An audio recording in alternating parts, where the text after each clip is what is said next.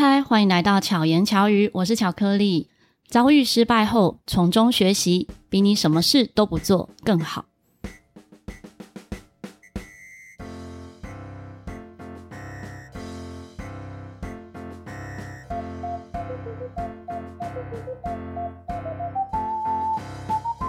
今天来到一个很温馨的空间，是居家和办公二合一的空间。这位来宾呢，是一位 Podcaster，也是在早餐剧中成为好伙伴的一位朋友。让我们欢迎 Ethan。嗨，大家好，我是 Ethan。Ethan 算非常年轻，我他看起来就像大学生，不过他的资历呢，已经不是那种大学刚毕业的状态。你从什么时候开始工作？我是从二十三岁嘛，嗯，是大学毕业后开始工作。嗯、对，就是大学就是当完兵，因为我当兵是要当一年，然后刚好就是二十三快二十四的时候进入社会。嗯，所以你工作多久啊？呃，如果以上班族的话，因为呃我已经离离开。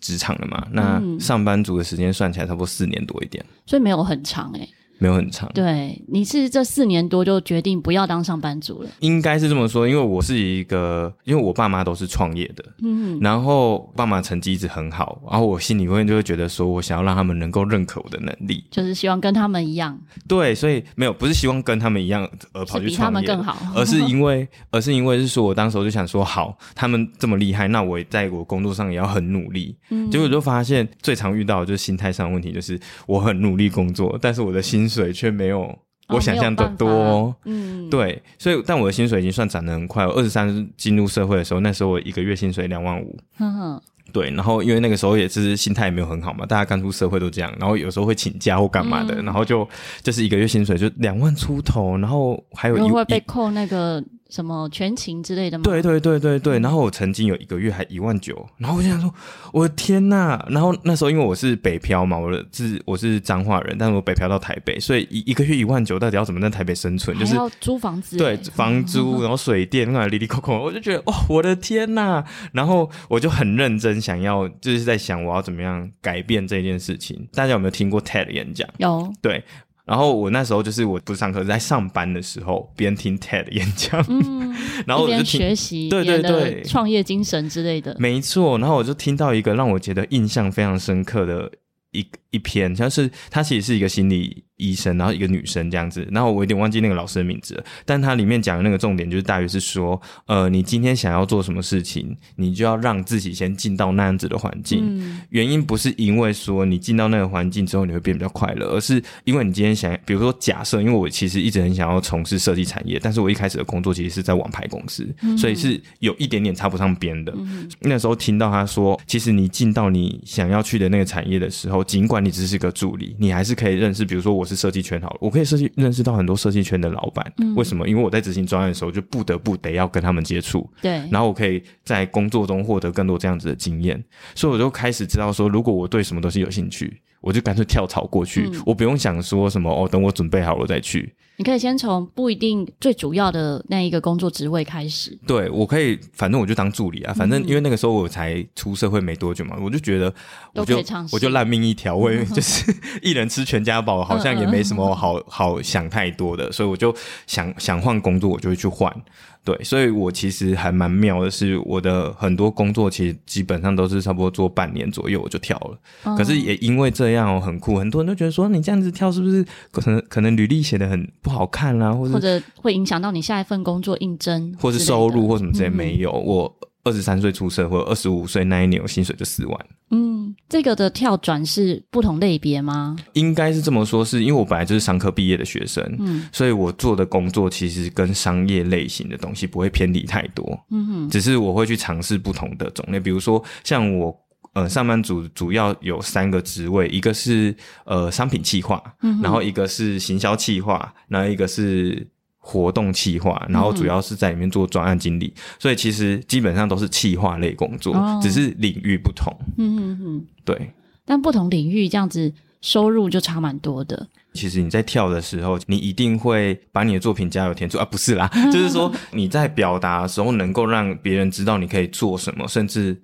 有时候真的是可以为这个企业家。你你自己觉得没有什么东西，可是当你讲出来之后，其实老板会觉得，哎、欸，其实你这个能力是我需要的，哦、然后有符合他想要的，他就会觉得，哎、欸，OK，你可以来工作，然后其实薪资也蛮好谈的。嗯、我是不晓得啦，反正当时候我是属于被面试的人嘛，所以听了老板喜欢用我，那就这样。那你在这个公司待多久？呃，我其实待最久的是行销企划的那一份工作，那那一间公司待了两年。嗯、我一开始进去的时候是助理。嗯，就是从两万五跳过去的时候是两万八，嗯，对，两万八到后来从助理做到专员，然后从专员做到小主管，就是副科长，就是副科长，然后上面有科长这样。但是我之所以会升到副科长，也不是因为我的能力的关系，是因为科长跟副科长同时离职，然后变成说需要找一个能力相对比较还可以的人先上来顶替一下 对，顶替顶替着就我就变成就正式的正式的了，对，所以就也因为这样，就是在。那间公司从两万把它调到四万，哦、所以后来在跳别的工作的时候，就比较多的机会。对，嗯、没错。其实这你可能在你自己节目跟受访的其他节目中都常聊到，嗯，就是。你会决定创业的原因是什么？我其实当初根本就没有想过我要创业，因为我爸妈都是创业的人，嗯、一直以来其实我们家都很辛苦，因为创业其实很长，周转都很大，所以我们家永远都会有一种金钱匮乏的紧张感。所以我从十五岁就在打工，为什么？因为我妈都一直说家里面没钱，然后就叫我就是没 没事在家，就不准我们在家，就叫我们快点出去打工。嗯、所以我十五岁还是童工，因为十五岁跟十六岁有一个分水岭嘛，十五岁可以打工，但是你是童工，所以不能接太多那种工作。嗯、我是去。去面店打工哦，然后早上六点做到下午两点，八个小时五百块，然后帮人家洗碗，然后洗到那种指甲整个变白色，然后看起来要翻掉。可是如果你戴手套洗，又很难洗，对，很难洗干净。对，就是从就是这样子，也因为这样子，所以就让我一直有一种想法是，只要我愿意努力，其实我应该是可以改变我的生活、生活跟人生。所以我那个时候其实是。呃，我之所以能够跳转，其实有两个面向，一个是我就觉得说，我希望我三十岁月收入可以突破十万，嗯、我就一直有这个想法。嗯，然后二十五岁这个想法就萌芽，但是二十七岁的时候真的要做的时候，其实是因为我在公关公司里面，然后我们很常会接很多。标案啊，活动案件，嗯、我记得那一件事情非常清楚，就是高雄流行音乐中心他们要办开幕仪式，在招标，嗯、然后我们公司就想要把这个标案标下来。那我是公司为一个负责企划的，所以标案一定是由我来写。可是把这个标案接下来的那个时候，其实隔周就是过年，嗯，但是不得不，你如果要把标案接下来，你就是必须要在他们谢定，因为通常开标就是招标之后两个礼拜就会结标，对。所以变成说，好，我们接下来我就必须得在过年的时间把这本标案写完，嗯、否则他结标的时候，我根本你就没有办法，来不及了。对，没错，嗯、对，所以我那个时候就在过年的时候，真的很认真写，然后三天三夜，没日没夜的一直写，然后熬夜写，这样写到就是呃大年初三的时凌晨，我。我不要按，我连第二次审的经历都没有，反正我就觉得我写完就丢给老板。嗯、但是初五就开工了，所以我的年假就很像周休二日。嗯嗯，对。但我从小到大就是很常告诉自己一句话，就是工作是为了生活。嗯，如果我的工作会影响我的生活，那这就不是一个好工作。所以你是这个时候决定说这份工作会影响到你的生活？对，我就毅然决然觉得我不要再这样做了。可是我其实因为那个时候其实我已经换了第四个还是第五个工作了嘛，嗯、我就觉得其实每一份工作。都会都会遇到这样的状况，我就觉得不行。我如果再找下一份工作，还是一样，还是一样。嗯，对，所以我那时候就跑去，反而我就去找我身边我知道他们不是上班族，但是收入也不错的人，我就问他们说，为什么我怎么样才可以跟他们一样有这么多的时间，然后也有不错的金钱收入，然后生活过得很开心？嗯、因为我我那时候就问了我那个朋友，我真的他真的不夸张，他年收入超过五百万。嗯，但是你每次看到他 IG 在分享，都是在国外。嗯，一天到晚在出国的人，感觉都没在工作，然后跟我说年收入五百万，嗯、你会不会觉得这种人看起来很讨厌？我会觉得他应该是有一个什么样的。事业是让他可以自己自己赚钱的。对，我说的讨厌不是嫉妒的那种讨厌，嗯、就是就觉得 怎么可以有人过得那么爽，我也想要。对，所以我就去问他，嗯、然后他就跟我讲了一个，就是大家一定有听过的理论，就是《富爸爸与穷爸爸》的那本书里面不是有讲 ESBI 吗？嗯，所以他就跟我讲这件事情之后。他就介绍了他身边的一个朋友给我认识。嗯，在认识的过程，他的那个朋友就听出了我的问题。他知道说，哦，我就是时间不够，然后钱又赚的少。他又觉得我的能力刚好是他需要的。嗯，对，所以在那一个认识的当下，他就把案子发给我，让我当他的行销顾问，每个礼拜只要开两次会，一个月收入随我开。但是我那时候不敢开太高，因为我没有接过案嘛。嗯，我就开三万，然后就开启我人生第一次接案的工工作。没错，就是我算过，就是我每个月其实基本开销就大约差不多两万八、两万九左右。因为我自己还要买一些保险干嘛，所以我花的钱比较多。对对对。可是，哎，我每个月其实已经至少有三万了。就是你只要工作个两天。每对每个礼拜工作两天，对，对，然后我就觉得，那我干嘛还要继续做这份就是每天要花那么多时间的工作？所以我那时候就刚离职。嗯哼，然后我就想说，好，我离职，我每天多的时间，我搞不好就可以去接更多案。真的，我一出来没多久，就又接到一间医美诊所，希望我去当他们的商品企划。嗯哼，对，就外包的商品企划，所以也不是那种每天要去的。嗯，对，也是就是可能一周可能开个一两次会这样子，嗯、然后其他就是我自己在家工作，然后这样林林总总，我第一个月出来，结果我上个月还是领四万，我下个月就领十几万的收入了。嗯，然后我就才意识到，哇，我的天哪，外面的世界怎么那么棒？那也要真的你有这样的能力，嗯，一个是你有这样的能力可以完成这些事情，有些人可能一样是上班族，但他没有。这些接案的能力，他没有这些嗯，知道怎么去应对啊，或者是怎么样去执行的这些方式的话，嗯、你说突然要接案，也没有这样的管道。对，所以其实也蛮多人问我说：“嗯、那你是怎么样子？为什么一开始出来你就可以有机会接到这些 case？” 嗯，那其实我发现我是默默做对了，就是两件事情。对，然后第一件事情就是因为其实我一直都知道我很喜欢美的东西，嗯，所以我就花钱去。补习班，所以我以前在，我以为你要说你就花钱去整形，那我觉得那个可能就是当 model，那可能接的案就不是什么帮人家做设计，我就花钱去补习班。那个补习班是有点像是，比如你付了一个钱，他就给你两年的时间，只要这个补习班有开的课，你选修都可以去上，它是选修制的，嗯、就是你买一个会籍的概念。我了解，对对对，然后就十四万，然后我那时候把这笔钱。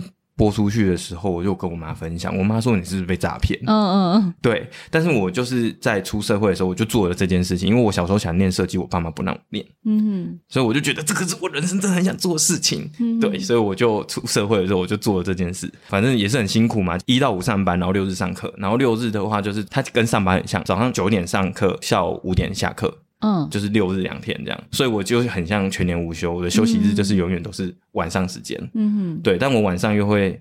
拿就是六日学的东西在练习哦，对，所以其实你的准备很充足。对，这是我做对了第一件事情，就是我有花钱去学习一个专业。嗯，然后第二件事情是我在二十五岁那时候开始就萌生，说我其实不想要继续当上班族。就是我那时候问我说，嗯，如果我现在离开这间公司，我剩下什么？嗯，然后就想，突然我就震惊到我自己，我什么东西都带不走欸。嗯。就这间公司没有给你什么能力吗？这个意思应该是我的意思是说，对。可是很多东西，比如说很多能力是很难显化出来让别人看见的嘛。对。那比如说，好，我就算今天真的离开这间公司，我要怎么样让别人知道我到底多厉害？做了什么事？这样。对，所以我就会发，嗯、我就突然发现，我在这间公司，就算我现在是主管了，那就是小主管，那又怎么样？如果你拿这样子的 title 就算出去，外面比你厉害的人太多了，嗯，到底凭什么别人愿意付高薪来？找你找我，嗯，对，我说我那时候就意识到这件事情，我发现不行，我不能再用这种方式来增加自己的能力，因为我觉得这样的话，就算我真的离开公司了，我在别人面前还是一般人，嗯，对，所以我那时候做对的第二件事情就是。第一，我非常认真工作，我把每一件我需要做的事情都就是超额完成，因为我希望别人对我的评价是好的。嗯、第二个是我在我的工作部分，不管是认识到的窗口或是同事，我都会尽量跟他们有很友好的关系，嗯、而不是只是台面上哦，我们因为工作必须要合作，而是我们连台面下可以彼此都是好朋友聊天，对，嗯、变成这样。然后第三件事情就是我把我认真工作的这些东西完整的记录下来，比如说我执行了什么专案。我连发什么信我都截图，然后放到一个资料夹里面。你有做记录？对，我把我所有做过的事情一个一个记录下来，因为我我我不知道我要怎么样去显化我的能力，但我至少能够记录下我所有真的做过的事情。嗯，然后我联系了谁谁谁，然后哪些人可以联系什么，我都很清楚的把这些东东西给记录下来。对，所以后来我发现，因为我做了这件事情，真的要出来接案的时候，我完全没有缺作品集。嗯。因为我早就已经把我你把这些东西再拼贴一下，就是你的作品。对，我早就已经把这些东西都准备好了，嗯，所以我那时候出来为什么可以很快的把案子接下来的原因，是因为当 case 来的时候，我其实没有很慌，因为我知道我有很多东西可以展示。嗯，对。而且很多我们做过的事情，其实会忘记。嗯嗯。像我就。这个就是我需要学习的。我常常遇到可能公关公司要找表演啊，跟我联系，那大部分会是认识我的人，所以可能不需要我给他什么资料，就直接找我去演出。嗯、可是也会有一些新的公关公司可能不认识我，就会希望我给他一些嗯演出的履历啊，或者照片。但我都没有做整理，因为太多了。嗯、对，太多了，我反而没做整理。有一次，我好像大概五月的时候吧，我说我没有我历年的记录，因为我没有做整理，我就给你五月的好了。但还好，我那一个月演出非常多，哦，我给他五月，他说哦，这就够了，这样。对对对，也是很厉害。昨天刚好我一个朋友打电话给我，他就跟我说啊，我这边有一个就是桃园就是就业服务中心的讲座，然后讲师刚好有事问我可不可以去。当那一场讲座的讲师，嗯，然后他就也跟我要简历跟就是我历年的东西，因为他其实也算另类的打工仔，嗯，对，但是我已经不太想要继续当打工仔了，所以我已经开始自己创业了嘛，然后自己变成甲方而不是嗯嗯。乙方，所以变成说我就很少整理这些东西。他也是突然跟我要说，哎，但是我们晨报讲师的话是需要有一些可能作品集的，你有吗？嗯、我就想说，呃。很久没整理，对，很久没整理了，对，所以我完全可以理能够理解你那个状况。然后我也是跟他说，那我就把我现在手边有的我整理起来给你，对。那如果真的没有符合资格，那就不好意思。但如果有的话，如果可以的话，那我就谢天谢地。那你现在在做的工作是？嗯。工作的项目有哪些？呃，我其实目前现在是旗下是两间公司，嗯、对，然后一间这两间公司都是在我去年七月的时候成立的，嗯，对。那这两间公司，一间公司是在做保健食品零售的。我自己的个性蛮妙，可能是因为我学生时候吧，在教会得到很多帮助。我是第一代基督徒，第所谓第一代基督徒就是我们家我是第一个信的，对，嗯、没错。然后我在里面得到超多帮助，因为我以前的个性是那种很不活泼，嗯、然后讲话很容易据点别人，然后不小心就伤到别人的人。嗯、可是我在教会里面，我从大一待到大四，我的性格整个大改变。从大一的时候被在班上被同学排挤，然后后来到大四的时候，就是我认识真的超多人，然后很多好朋友，对，嗯、这样就是感受是很大。然后我也在里面学会怎么为别人而付出，嗯，对，所以我开始创业之后，我选择工作都是可以帮助别人的。嗯，所以像我，因为你刚刚有分享到说我有做很多斜杠嘛，嗯、但其实比如说我有做保健食品零售，其实就是因为大家吃的身体可以变健康，嗯，那我赚钱你也身体健康，那我觉得这就是一个好的事业。嗯，然后比如说像我有经营美业。就是算投资啊？为什么要投资这个东西？是因为我觉得，当一个人的外在变好之后，他会提升他的自信，而且可以节省很多时间。嗯，所以我就会觉得这个是一个很好的工作。嗯，对。那现在其实我另外一间公司主要就是在做斜杠的俱乐部，因为像我自己就是亲身经历怎么样透过兴趣赚到钱的人。嗯，那我也希望我能够把。这一件事情，就是比如说从心境上面的转换，或者说可以实际上做哪些事情，把兴趣变成赚钱这件事情的计划给做出来，然后好好的一步一步去执行，真的赚到自己想要的钱，那些做自己理想中的工作这件事，我就很希望把这件事情实现在每个人身上。最重要的是要发现自己的天赋。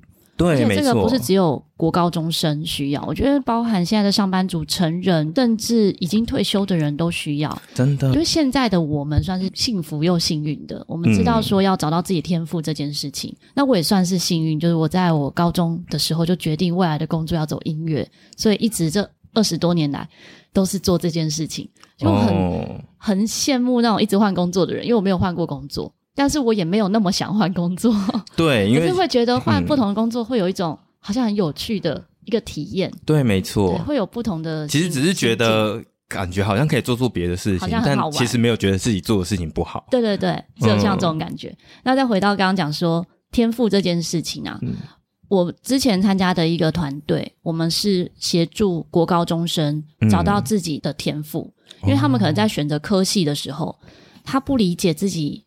的个性或不了解自己的状况下，他可能是父母的期望，或是哪个工作比较赚钱，就选择那个工作，嗯，或者是选择那个科系，就念了那个科系之后的三年四年，才发现我对这个没兴趣，但是他已经念了，然后出社会走一辈子，对，没错，出社会就只能好，那我就先暂且做这件事情，就一做发现不得了，就是没好像没办法换，没有退路了。对，没错。好比很多医生也是这样，因为我自己学生里面也有是医生的，嗯，那有一些医生是真的非常有医德，所以他会为了想要救人而从事这个工作，但是有一些是他可能父母的期待他为医生，就是希望他当什么师啊，什么师师字辈的人，没错。对。可是他在做这件事情，他可能没有感受到心中的那个火花，嗯，那就没有那么快乐。就真的其实就是另类上班族，就是打卡上班下班。对，然后心中的火花燃不起来的时候，他的生命就没有那么有光。也许别人看他是有光的，嗯、因为工作收入很高嘛，嗯，嗯嗯，然后工作的职业让人羡慕的。嗯，可是，在他内心中，他可能是没有那么有光彩的感觉。对，我觉得这件事情就是从两个面向去看，就是自己其实知道自己不快乐，嗯，可是从另外一个面向是，我在别人面前光鲜亮丽，我好像也离不开这里，嗯，对，对，所以他就变成进退两难。真的，这个比一般上班族还要辛苦。真的，一般上班族，你离开你的工作，可能别人会觉得哇，你好像要去尝试什么，会祝福你。对，可是。一般人认为的很好的职业，他离开的时候，他说啊，你为什么要离开？也太可惜了吧！你看你之前花了多少，你爸妈花这么多钱让栽培你，让你你看读七年医学院，然后什么的，啊、然后你今天好不容易这样，结果你要……没错，这种的真的超多。如果在更年轻的时候发现自己的天赋是很好的，可是不管是几岁，嗯，我觉得都需要去找到心中真正的自己。因为你没有找到的时候，嗯、你的生命对你来讲可能不是你自己的，你没有那个主导权。对，我的俱乐部的官网上面有放一句话，就是打造属于自己的王国，而我们就是那个国度的国王或是皇后。嗯，因为我这就是我希望每一个人能够做到的事情，唯有这样子，当你每天醒来的时候，会觉得哇，好兴奋哦！今天又要来，比如说，真的你在建造自己的王国的时候，你就想说哇，今天要盖个马舍，有没有？然后就我就可以养马了，好开心哦！我可以尝试养马的这件事情，或者说，假设你今天是很喜欢种菜的，比如说哇，我建造属于自己的农场，然后每天看着那些蔬果成长起来，然后自己吃自己种的东西，那也是一个另类成就感。就是我会希望大家就是可以找到自己。心目中真的很喜欢，然后很有乐趣的东西，然后每天早上醒来的时候就觉得哇，好兴奋！我今天其实好多事情要做，嗯、对，因为我其实真的感受过那个痛苦，是我在上班族的时候，我很长期，我早上醒来的时候，我会一直问我自己，为什么我现在在这里，然后我在干嘛？嗯。那这是我要的人生吗？我每次都会问我自己这样的话，就是我觉得人都是在慢慢成长的，所以当时候的我其实没有很有智慧，我只是觉得说，可能我还没适应这个工作，嗯，所以就让自己就是继续着埋头苦干在做自己不喜欢的事，嗯哼哼。可是那一段时间做不喜欢的事也是一个资粮，对，因为有那一段时间一直窝着的，嗯，你后面的弹跳才跳得起来，你才能够真的觉得我就是不喜欢这样。如果没有那一段时间，假使你的工作也刚刚好，嗯，刚刚好有点喜欢，一点点不喜欢，对，也许会一直忍耐着过去。我觉得，因为经历过那一些状态之后，其实让我很珍惜现在的生活。嗯，对，因为当时候真的是每天都是在低气压，嗯，但我也不知道，就是我也告诉我自己说，我就是不能这个态度在做工作，嗯，我一定要很开心一点，提开心，然后很提起劲。但是我就是做不来，每次提起劲，哦、然后可能今天早上说要提起劲，我下午就没力了。嗯嗯嗯。我想说，为什么那个火就是烧不起来？你至少还有想到要提起劲哎。有些人可能没有，完全没有想到要提起劲，他就是拖着疲惫的身体，然后到公司，对，把事情完成这样。可是我觉得，就是因为我会觉得说，人生如果要这样子走一遭，我觉得。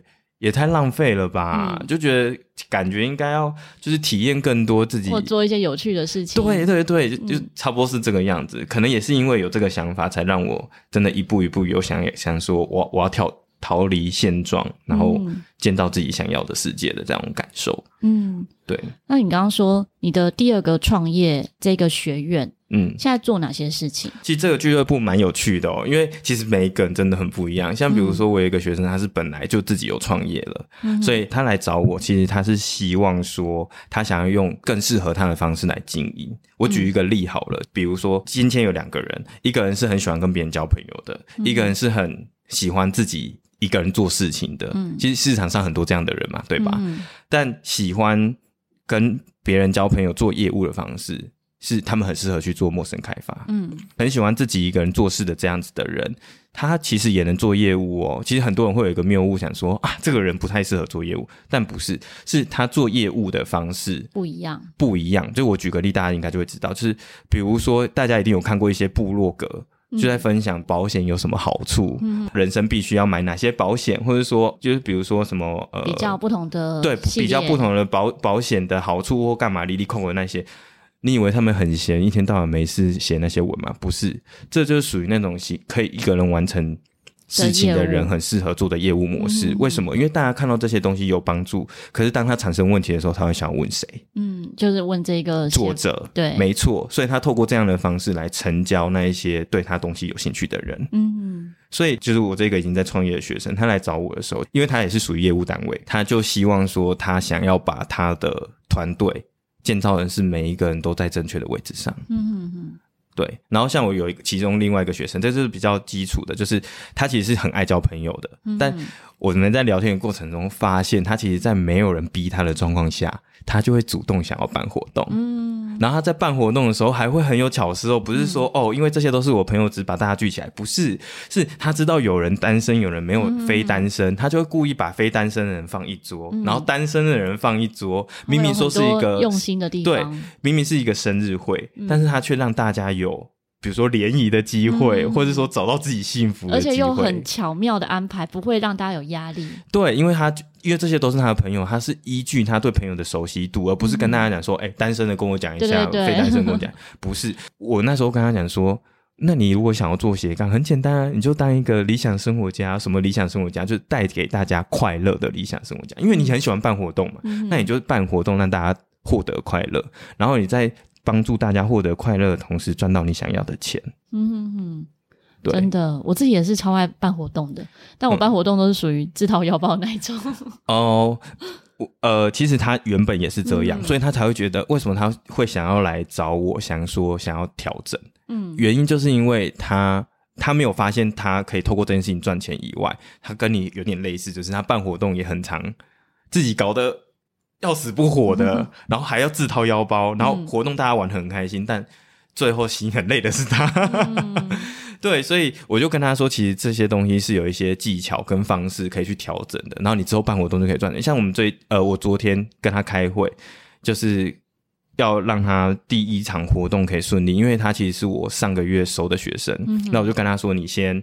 发挥你自己的专长，因为你很会交朋友嘛。那你要揪团，至少要先有一个群，嗯哼哼，大家能够来被你揪。我就跟他，我就跟他邀请说，那你一个月内要一百个人的群主，你能不能做得到？他说啊，我不行呢，三个月可不可以？嗯、我说那我在讨讨价还价的，但是最后还是撸不过他。好，三个月一百人，结果你知道怎么样吗？一个礼拜就要到一百，就一百人了，嗯、很厉害吗？人际关系就很好，对，没错，所以他因为这件事情建立了他的自信，自信，嗯，对，这也是一部分我需要帮学员做的事情。另外一个部分是，我就开始教他说，那。哎，你现在自己的后花园有了，那你在你要怎么样去做，把这个后花园建立成是你喜欢的样子？嗯，然后想说，你看你把这些人邀进来，可是彼此都不认识啊，那你觉得第一场活动要办什么？嗯、他说，嗯，那我可不可以办一个见面会？好，那就办见面会。嗯，然后都算，之后后来聊一聊之后，最后，哎，其实这场活动呢，可能我们会做一些准备，然后加上场地费，可能每个人收五百块。嗯哼，可其实我们算完成本，要办完这个活动，搞不好可以赚个五千到七千。嗯，就至少不是亏。钱的对，然后我就说这样有没有很开心？他就觉得有，为什么？嗯、因为这个活动感觉好像没有搞得很困难，但是他已经可以透过这件事情来赚钱。嗯、然后另外的角度是，大家来参加这个活动，一方面可以认识人嘛，又可以很开心，那是不是都是一个双赢的局面？嗯，其实我们要去建立的，比如说不管是斜杠或者赚钱的方式，当你越能够做到这样的状态的时候，你就会觉得这件事情做得越起劲，然后越兴奋。嗯、对，其实这个就是我在我的俱乐部在协助学员去做的事。所以你俱乐部是有类别的吗？还是各种行业类别都是可以参与？哦，各种行业类别都都可以参与，因为我经营咨询超过一百多人了嘛。嗯、那其实有时候会遇到一些问题，是他会问我说：“那你是所有的产业你都知道吗？不然这么多的产业，你怎么帮大家做咨询？”嗯，那我的回应通常都是会告诉大家说：“其实我的角色不是我教你怎么做，嗯，我反而是一个引导者，嗯，让你引导到你可以发现，原来你是拥有。”什么样价值的人，嗯，然后透过一些方式让你就会知道说，哦，原来你的价值可以在什么地方展现，然后获得收入，嗯，而不是说，哦，就是你今天想要做，比如说某某某职业，但是你不会，不所以我来教你，嗯，反而不是这样，嗯，而是我是引导你，让你发现你原本就会，而且你喜欢的东西，然后透过这件事情来创造价值，变成收入，嗯。但如果你遇到他真的是什么都不会的人，怎么办？哦，这个这个东西就有两个阶段喽。第一个阶段就是我自己这边，因为我做很多斜杠嘛，所以我很多斜杠是有很快可以让他赚到钱的机会。嗯、我就说，那你如果很现在真的很缺钱，你很希望可以做这件事情的话，可以先做我其他斜杠可以先帮你创造收入的事情。就有点是像是你还不知道你能做什么，可能有一些工作机会。对对对，你还不知道你能做什么，但是你也很想要快点先有斜杠收入，那我就先让其他的领域可以为你创造收入。嗯，但与此同时，其实我就会跟他说，那扣除掉这些，比如说呃，你要赚钱跟你的本业时间，你还剩下多少时间？嗯，我们能够拿来自我探索，嗯，找到我们想要做的事情，甚至可能我们发现哦，我们想做的事情，我们现在是完全零经验。至少我们可以先学习这件事情，嗯、学习到有机会它可以变成赚钱的一种模式。嗯嗯嗯，对，所以就对于这种完全没有的人，我是也是有解决方法的。那像现在，嗯、呃，学院，嗯、呃，应该算是俱乐部。对，俱乐部。嗯，俱乐部现在有多少人？其实这件事情蛮妙，就是很多人都问我这个问题，嗯、但其实我这个俱乐部啊，上个月才正式开始。开始招生，嗯，所以我在之前的大部分的呃经经验全部都是对，都只有做咨询，会有这个俱乐部的产生，就是因为我发现咨询的当下，大家都觉得帮助很大。嗯，可是当回到原本的洪流，就是原本世界的洪流之后，嗯、你就会又会被打回原形。对，会被打回原形，所以你那个火热可能维持个一个礼拜、两个礼拜，马上就熄灭了。你就会觉得，为什么我想要的世界跟这个世界差距那么大？那你就会觉得说，你好像没办法改变。嗯嗯，然后你就会不小心的又。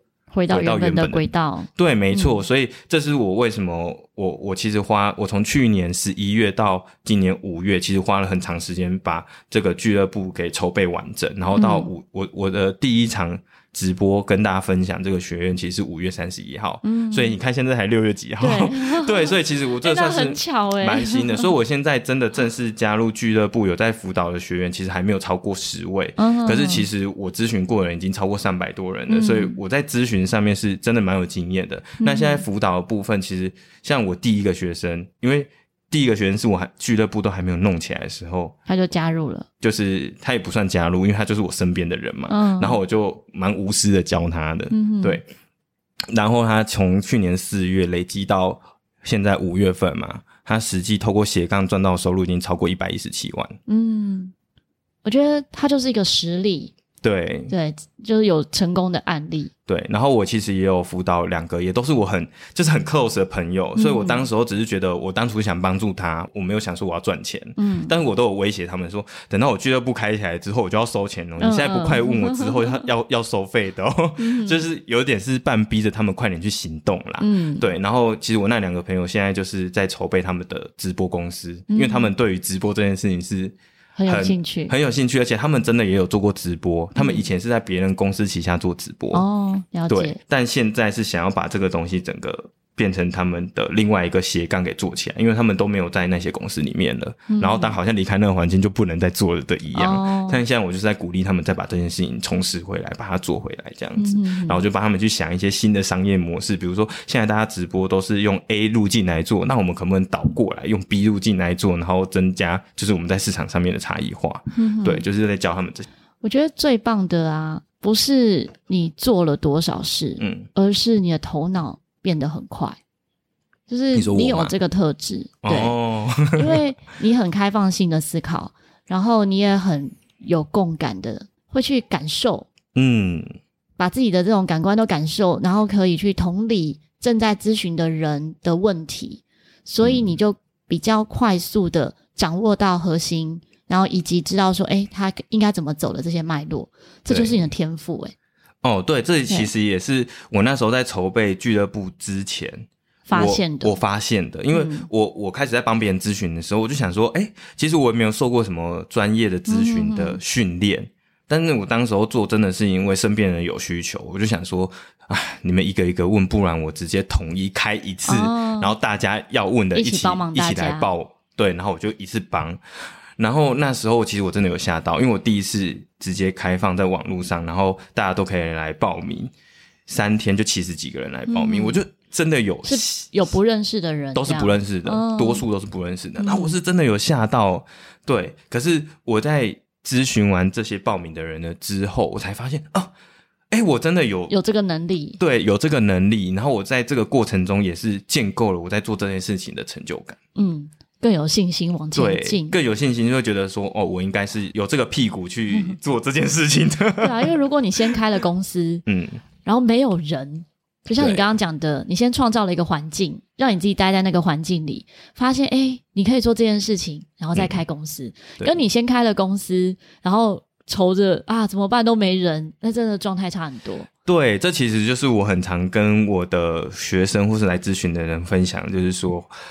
不离职创业的重要性。嗯哼，不离职创业不并不是说我一定是要不离职创业的风险性比较小，而是其实重点是要保住我们的心理状态。嗯，因为你不离职，就你就至少还有本业的收入支撑着你的生活，所以你不会饿肚子。所以你在。在你的比如说尝试的过程中遇到任何失败，你会觉得你可以接受。嗯哼。可是当如果你今天是直接好 cut off 所有的薪薪资来源，嗯，然后你就是觉得好，我就是要认真把这件事情做好。当你东西产出来第一次，你觉得不够，应该说那个成果不是你想要的，然后你还告诉我自己没关系，可能这是。可能有一点没有做好，好，那我再做第二次，哎，还是有点不太好的时候，你就会觉得，我天哪，我是不适合做这件事情，或者是要赶快止损，担心说，我都下一餐都不知道在哪里了。对，然后你就会很紧急，然后很多人在做事情的时候，有就是你从结果论会觉得，哎，为什么有的人在做事会不择手段？嗯，有时候他的不择手段是因为他被经济的压力给压垮了，他不得不只能选择走这些可能不是那么正道的路。对，所以你的方法。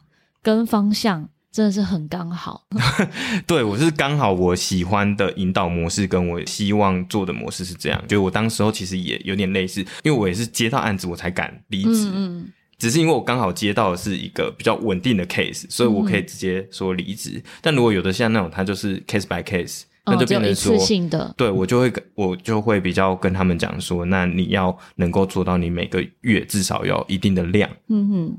对，所以其实有一个很简单去判断自己什么时候可以跳出来的那个时机，你可以去计算你每个月的开支。比如说，假设你每个月开支只要两万块，那你的每个月接案的收入，假设比如说来到两万二、两万五左右。嗯。如果你真的觉得这份工作你很不喜欢，那你要离职，你就可以选择离职。嗯。可是如果你都还没有达到这个数字，拜托先不要离职，嗯。不然你一一离职，你会觉得你的人生突然变得很痛苦。嗯，可能会有短暂的快乐啦。对，就是啊，好自由，好自由哦。对，因为都不用。工作就会很轻松，对，没错。但是像我自己疫情那一段期间，好了，嗯，大家都没有办法工作嘛。那像我的工作又是属于需要面对面教课的这种方式的时候，嗯、我觉得一直没有工作，其实自己的存在感变得很低。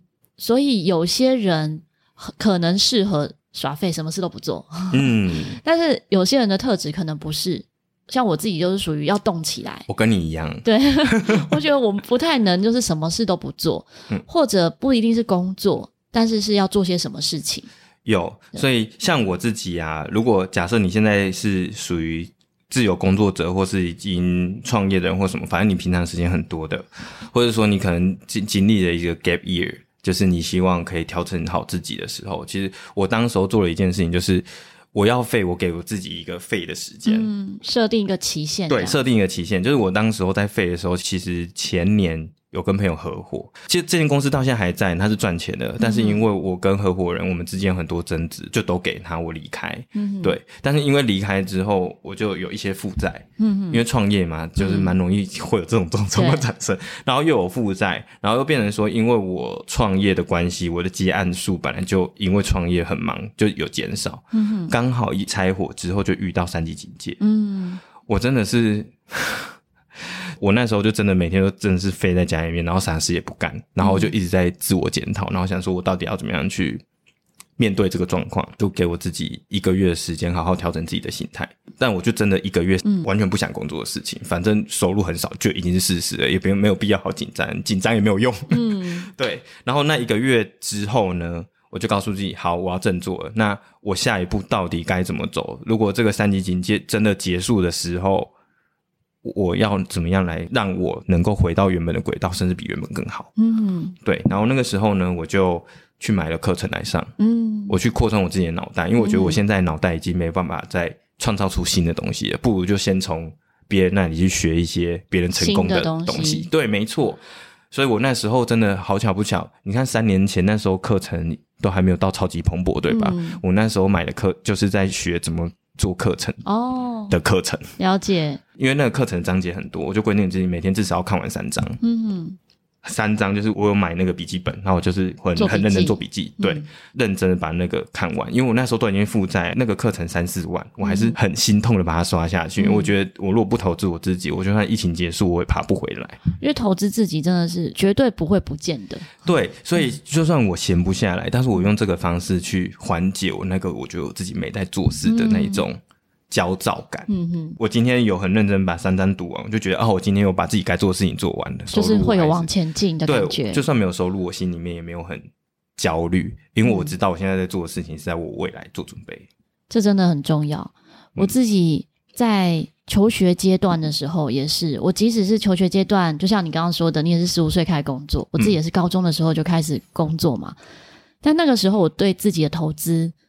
也是花一笔钱，然后在音乐上面，因为我觉得那个时候有人帮我算命，嗯、就是朋友的算命，不是那种大师什么的。哦，他就说我二十岁到二十五岁都赚不到自己的钱，已经很认真在。太 depressed。对，我那时候工作已经很认真哦。嗯，我其实收入已经可以到一个月十万了，其实在那个年代来讲算蛮高，可是我没有真的去算过我收入多少，需要花的钱很多，嗯，所以我就不去算。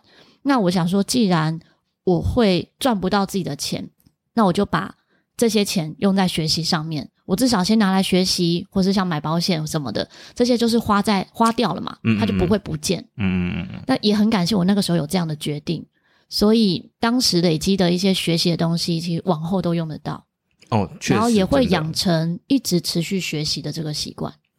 真的，哎、欸，我真的有发现一件事情，就是因为我开始在自由工作者的领域，甚至到现在已经创业了嘛。嗯，我发现我身边的朋友，知道越成功的人，他们真的是越懂得拿钱来投资自己的脑袋。嗯，对，就是因为我我我有发现，也有一类人是他们会很他们会想要投资自己的脑袋，但是他们投资自己脑袋的方式是找很多免费的课程来上。哦，但其实我觉得这会有一个谬误，就是说，嗯、呃。其实讲认真，大家都常说一分钱一分货。对，今天这个免费的资讯到底能够为你带来多少的价值，其实是不一定的。但我觉得可以跟大家分享一个心态是，因为今天你没花钱，所以我们自己的心态是啊，没有就算了。嗯，所以其实你没花钱的状态，反而会让你的执行力更不足，还有更花时间。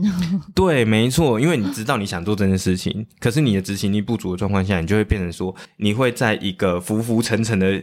状态在学习，嗯、然后你不是一直在持续往上，所以你可能今天爬了三格，然后明天掉了两格，然后明天再爬了三格，但是我又没花钱。对对对，可是这件事情拖了很久，嗯、可是很多事情都是这样，拖久了时机不对了，你要做了你也赚不到钱了。嗯。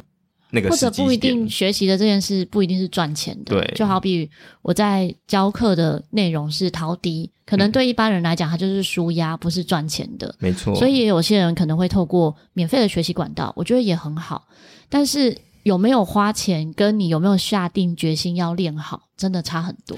对，因为通常花钱的当下，你就会下定决心了。对，没错，所以我都会蛮推荐我的学员，就比如说咨询完之后，我会跟他们说，就算你们没有加入我的俱乐部，我都觉得没有关系。嗯，因为这件事情是我的使命，本来就不是要拿这个当我人生的本业。嗯哼，对。可是对于你们来讲，我会希望说，如果你真的有一笔钱。你今天喜欢什么，或是你真的哪一个东西有兴趣？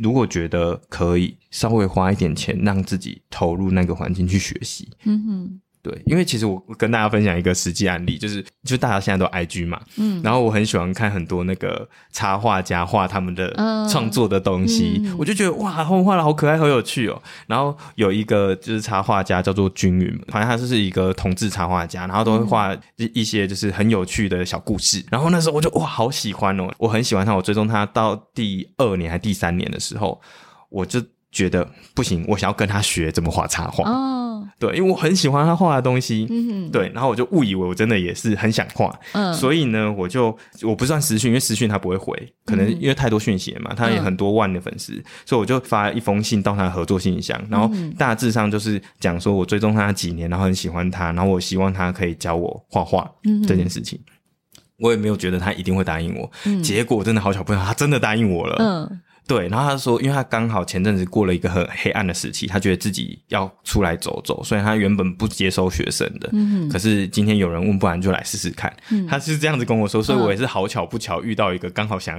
刚好的时机。对，没错。然后他就真的来教了。然后我以为他会报价很贵，没有，他一个小时才报五百块。哦，超便宜。但他其实是五六万粉丝的插画家，他才报五百块，我就觉得哇塞，也太划算了吧。然后我就。工具都准备好，就是因为他都是用电绘，所以我就买 iPad，然后买了那个就是 Apple Pencil。对，没错。你知道我总共给他上了几次课吗？不知道，两次，然后就没有再上过课。你就知道你不适合了，是不是？对，我花两次，总共多少钱？一千块，让我明确知道说，哦，其实这不是我想要走的路。你就继续看就好了。对，但是我也因为这件事情跟他变成好朋友。然后，我现在我的俱乐部其实是有做。吉祥物的哦，我的吉祥物是请他帮我设计的，然后做的很漂亮。我也因为这个吉祥物，最近别人看到我有这个吉祥物，他问我说：“我可以发包给你来帮我做吗？”啊、我就意外又再接到一个 case，对。可是我就觉得这件事情是很妙，就是一方面有建立人脉，另外一方面我又因为这个尝试知道哦，这条路对我来说就是。嗯不适合的，我先砍掉，我就不会永远都会有一个幻想，想说，对，哎，我好像可以来做这件事情。有一个想法就去执行，执行之后你就知道你适合或不适合。没错，走路的时候也是一样，就像我今天来你这里的时候，嗯，也是啊，常常我看着 Google 导航。到底是往前走还是往后走，不会知道嘛？就是随便乱走，走了之后就知道对不对了。对，没错，因为他一开始都会乱跑。对，尤其在建筑物之下的时候，都看不出来。对，没错。对啊，所以我们自己在自己的舒适圈的时候，你也不会知道你的方向到底在哪里。嗯，但是你跨出去就会知道，就像两脚开开三十度。什么叫做两脚开开三十度呢？就是 Ethan 的。Podcast 频道，嗯，对，我的我之所以叫这个频道名称，其实当然大家听到可能会觉得说，可能是讲一些新三色的，但其实不是，这其实是一个攸关于个人成长的频道。嗯、那之所以叫两脚开三十度，其实是在讲说人啊，我们其实在做尝试或改变的时候，有时候不一定要跨到很大步，就是哎、嗯欸、很明显的改变才叫做所谓的变化，而是你真的开始，比如说你想要尝试，你就算只是走一小步的距离，你的两脚。打开的那个尺，那个尺度只有三十度，就真的是这么小步，都也算是一点点的改变。嗯，所以其实做任何尝试，anyway，你就先走出去就对了。所以这个三十度讲的就是这么舒适的距离，嗯，就自己可以容易执行的一个方式。对，没错。因为如果你很难很难执行，好比你今天说我明天早上要五点起床，啊，对你来讲可能非常困难。对那为什么要定那么高标呢？嗯，真的。可能可以标准低一点。然后比你平常的执行再多一点点的难度，一点点而已哦，就是刚刚讲的三十度这种角度，对，就走路就可以。对啊，人家不是说吗？你看你的一小步是什么什么某某某的一大步什么之类的，嗯、其实这个对我们自己的人生都是对，都一样，真的。对啊，好开心哦，很开心今天可以跟 Ethan 聊到他的这个斜杠。因为他斜杠的项目真的非常多了，我们今天只有比较聚焦在这两间公司。对，可是你曾经做过的事情其实非常的多元。嗯，如果有兴趣的朋友呢，可以收听《两脚开开三十度》里面应该有讲到，对不对？其实有讲到蛮多的，就是、嗯、但也不止哦，因为其实它是讲一个个人成长，所以从什么漫画我们也讲，哦、因为看漫画其实对人生也是有很大的改变的。然后比如说受伤的反思也会讲到，嗯、然后对，这超多内容，我觉得跟我节目也有点像，因为我节目的前面可能三十集的单口的部分，嗯。也都讲到蛮多个人的，嗯，然后个人里面，像上次吃早餐的时候，你说你有一集就聊到哭，我自己也是，真的。有一集也是讲着讲着自己就落泪。可是我又不想要我的节目都是这种风格，所以可能就避开这种主题。我的频道其实是双口，就是我们算是谈话性的结构，所以其实我我们两个也在讨论说，那我们是要怎么样可以让他比较欢乐一点？嗯、不然的话，每次对每次都谈到哭，会不会大家就会觉得说我明明是来放松的，就怎么听完感觉有点小沉重？没有啊，他可能哭完就好了，哦，哭完就放松了，情感释放的部分。对，其实只要有好的意念。传达出去，大家接受到的也会是好的意念。嗯，然后有时候我们觉得是闲聊的内容，但很难说，可能有些听众对他来讲，他会觉得是打开一扇窗。嗯，所以很每个人感受到的都不一样啊。真的。所以刚好，如果今天听到这集节目的朋友，也是我们跟你有缘。对，有缘有缘。如果你喜欢这集节目的话呢，欢迎可以分享给你周遭。正在卡关，或者是想创业不敢创业，或者是生活工作有点苦闷的朋友，让我们听听看，Ethan 怎么样去面对他的那个时期，嗯、那也许会对你的生活有一点点的改变。那大家如果想聆听两脚开开三十度，我会把相关的资讯放在资讯栏里面。希望 Ethan 和巧克力可以陪伴你，巧妙克服生活中的压力。我们下次再见，大家拜拜，拜拜。